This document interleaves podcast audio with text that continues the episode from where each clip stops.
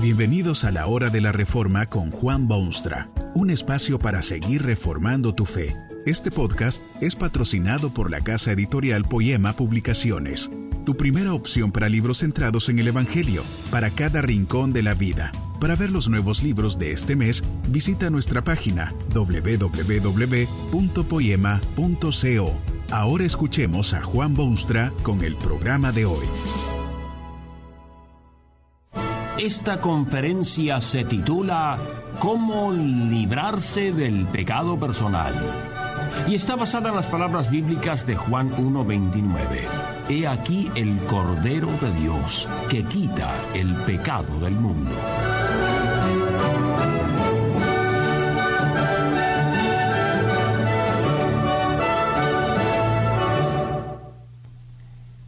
¿Cómo propone usted librarse de su pecado personal? No se venga con eso de que el pecado es universal y general y que todos lo sufren y que hay evidencias de su existir por todas partes. Todo eso es incuestionablemente admitido porque hay que ser tonto para no verlo por todas partes. La cuestión no es qué hacer con ese pecado humano general, omnipresente. Deje usted que las organizaciones y las estructuras y los movimientos y hasta Dios mismo se encargue de ese pecado. Lo que ahora se busca es cómo librarse del pecado personal, ese pecado que usted lleva sobre su alma y sus hombros, es allí precisamente donde surge el pecado, el suelo en el cual echa raíces. No es tan solo que la humanidad ha pecado y violado los mandamientos de Dios, lamentablemente eso es verdad absoluta. Se trata más bien del pecado que usted ha cometido, y su amigo, y su esposo, y hasta su hijo o vecino, el pecado personal qué hacer con él, llevarlo al sepulcro, quitárnoslo de encima con artes de magia o exorcismos. Hay fórmulas que puedan librar al hombre de su pecado personal. No cabe duda que todo el mundo admite su pecado personal.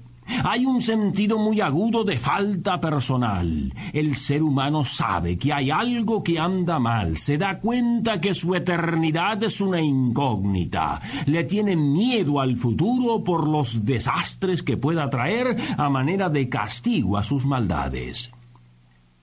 El hombre quiere quitarse ese pecado de encima como se quita una peste o germen o bacteria contagiosa. Visita psiquiatras carísimos que tratan de darle paz mental. Recurre a consejeros espirituales de los más estrafalarios en búsqueda de la tranquilidad del perdón. Trata de pagar sus deudas con sufrimientos y dolores y quebrantamiento de espíritu. Se arrastra por la tierra en señal de arrepentimiento y con la esperanza de apaciguar a los dioses que ha ofendido. Cumple ceremonias y ritos con la esperanza de que esas cosas lo libren de su pecado personal. Contemple usted a sus contemporáneos y vea si no es cierto que, desesperadamente, el hombre moderno trata de librarse de su pecado personal, porque no puede resistir semejante peso en tan débil conciencia. También Dios desde tiempo inmemorial ha estado dando al hombre soluciones para librarlo del pecado personal. La entera Biblia es un libro de instrucciones que puede dar respuesta a esa quemante pregunta del hombre. Lea usted el Antiguo Testamento, por ejemplo, y verá las innumerables reglamentaciones y ordenamientos y cláusulas que permitían al pecador de aquel tiempo obtener el perdón que pudiese anhelar. Para eso existía el templo en Jerusalén, para eso funcionaban los sacerdotes, para eso se requerían sacrificios de distinto tipo y para eso se instruía al pueblo sobre lo que debía hacer. Si alguien cometía pecado, algún pecado específico, existían indicaciones concretas sobre cómo librarse de tal pecado. Podría ser, por ejemplo, acercarse al templo con un cordero de primera calidad y ofrecerlo al Señor del cielo. El sacerdote tomaba el cordero, ponía sus manos sobre aquel animal como trasladando el pecado del hombre al animal y luego el cordero era sacrificado, muerto por el sacerdote oficiante. De ese modo el pecador podía obtener nuevamente un sentido de paz interna porque su pecado no sólo había sido confesado, sino que había sido pagado, se había librado de su pecado personal. Un buen día se oyó la voz de un predicador poderoso en la ribera de un río. Era extraño profeta hasta cierto punto porque vivía aislado del resto de la población, casi siempre en los desiertos. Vestía ropajes extraños y comía nada más que langostas y miel silvestre.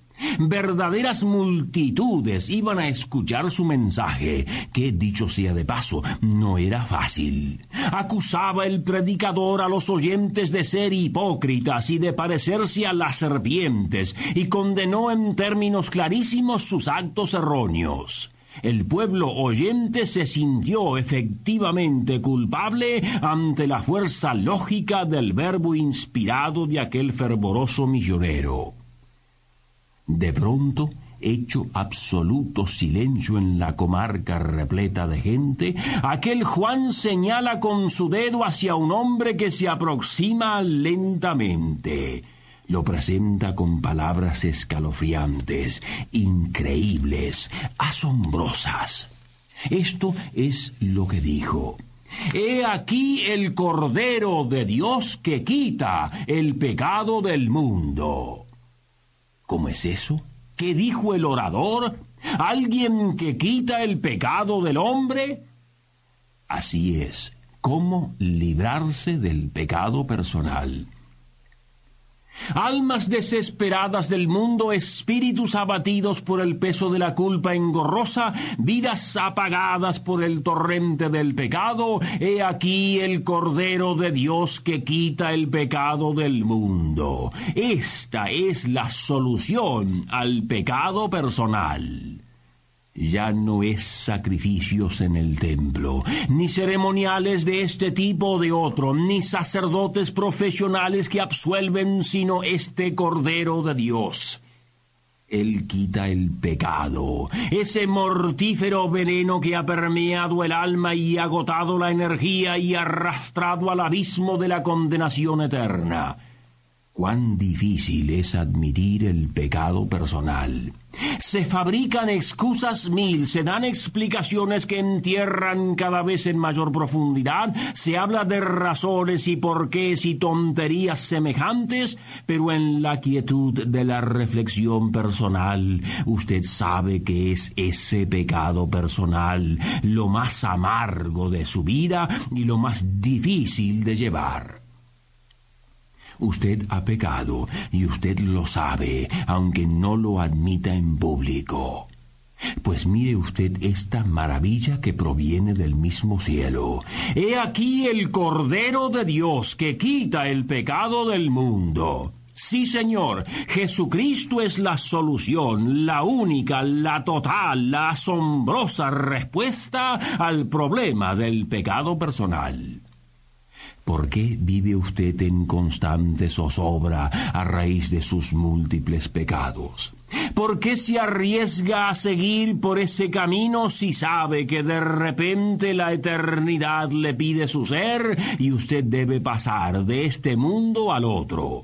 No hay mensaje más alentador y reconfortante que este. He aquí el Cordero de Dios que quita el pecado del mundo. Observe usted que este Cordero de Dios quita el pecado del mundo. No es un cordero que solo acepta pecados de gente judía o blancos o profesionales preferidos o solo pobres o mujeres o prisioneros en cárceles. Limpia el pecado personal de quien quiera ser libre desde los más bajos niveles de la sociedad humana hasta los más elevados.